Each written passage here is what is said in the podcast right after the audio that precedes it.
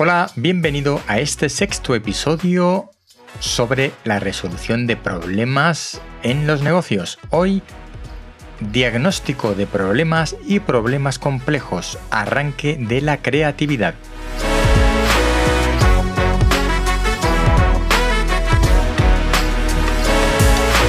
Hoy lo que pretendo es ser capaz de definir una metodología o algo que permita definir un problema real y no quedarse en sus consecuencias.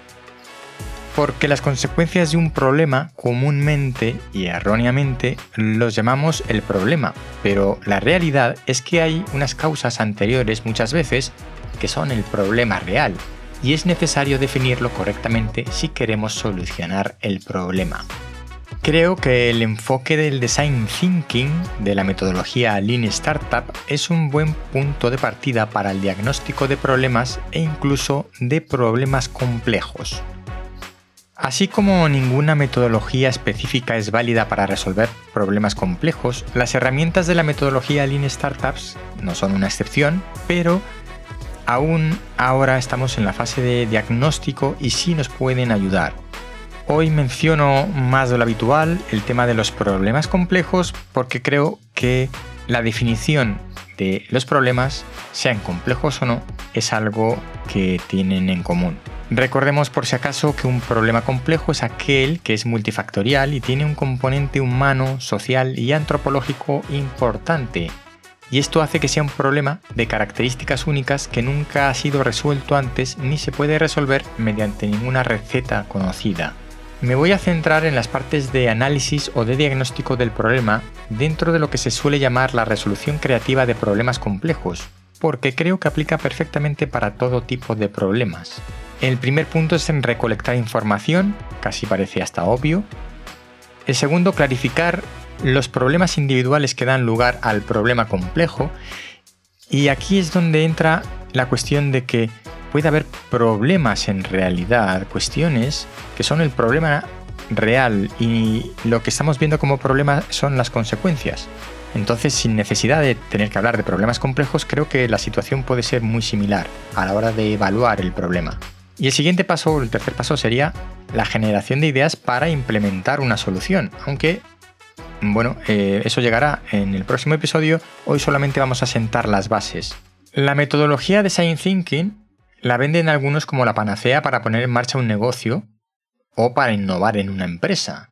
De hecho, algunos lo han convertido en el mensajero del éxito o en una especie de recetario que se enseña y a continuación te pone a triunfar, hagas lo que hagas.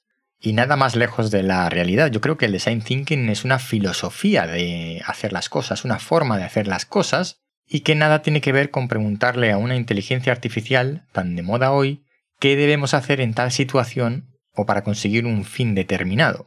Hay una especie de corriente que ha convertido el design thinking en una determinación, en una serie de pasos determinados que te encaminan sí o sí al éxito o a la innovación.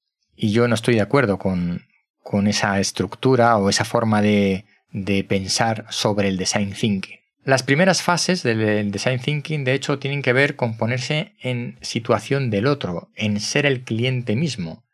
En este caso, el cliente son las personas que padecen el problema que tenemos entre manos. Porque los problemas, cada persona, en función de cómo los sufra, los va a definir de una manera. Y tanto que pueden parecer problemas diferentes, cuando el problema es el mismo. Vuelvo otra vez a indicar que tenemos que ir a las causas anteriores, a las causas reales, para definir realmente cuál es el problema. Y además creo que si algo no afecta a las personas no es un problema, es una circunstancia que está ahí y nos puede dar más o menos igual.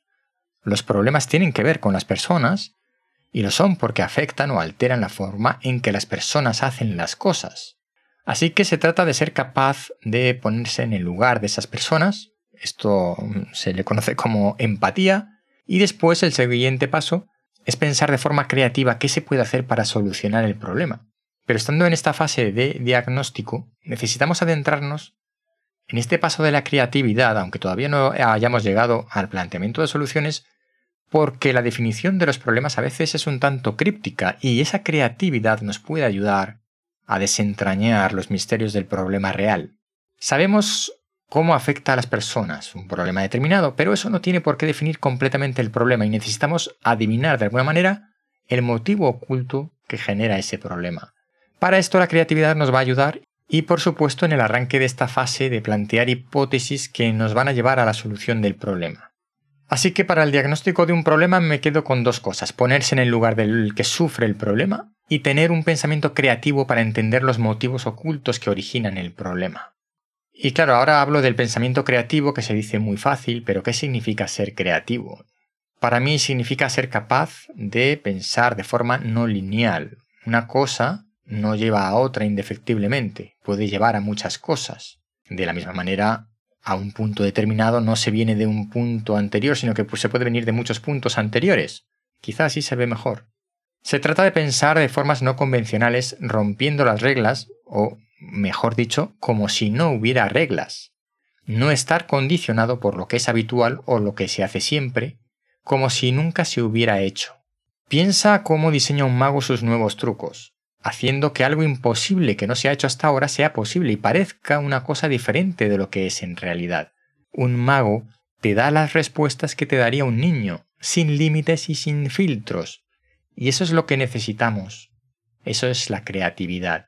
Cuando analizas un problema y mucho más cuando buscas una solución, debes darte todo tipo de respuestas, como las que te daría ese niño, sin límites y sin filtros. Y hasta aquí la creatividad y la forma de definir, para mí, un problema. En los negocios o en general podríamos aplicarlo en cualquier otro ámbito. Desde luego esta es mi opinión y espero que no estés totalmente de acuerdo y que me lo hagas saber te espero en el próximo contenido donde por fin comenzaré a plantear la resolución de los problemas y de los problemas complejos. En este caso, cuando hable de los problemas complejos, lo haré siguiendo la estrategia general de Giorgio Nardone y su libro Problem Solving Estratégico. Nos vemos pronto.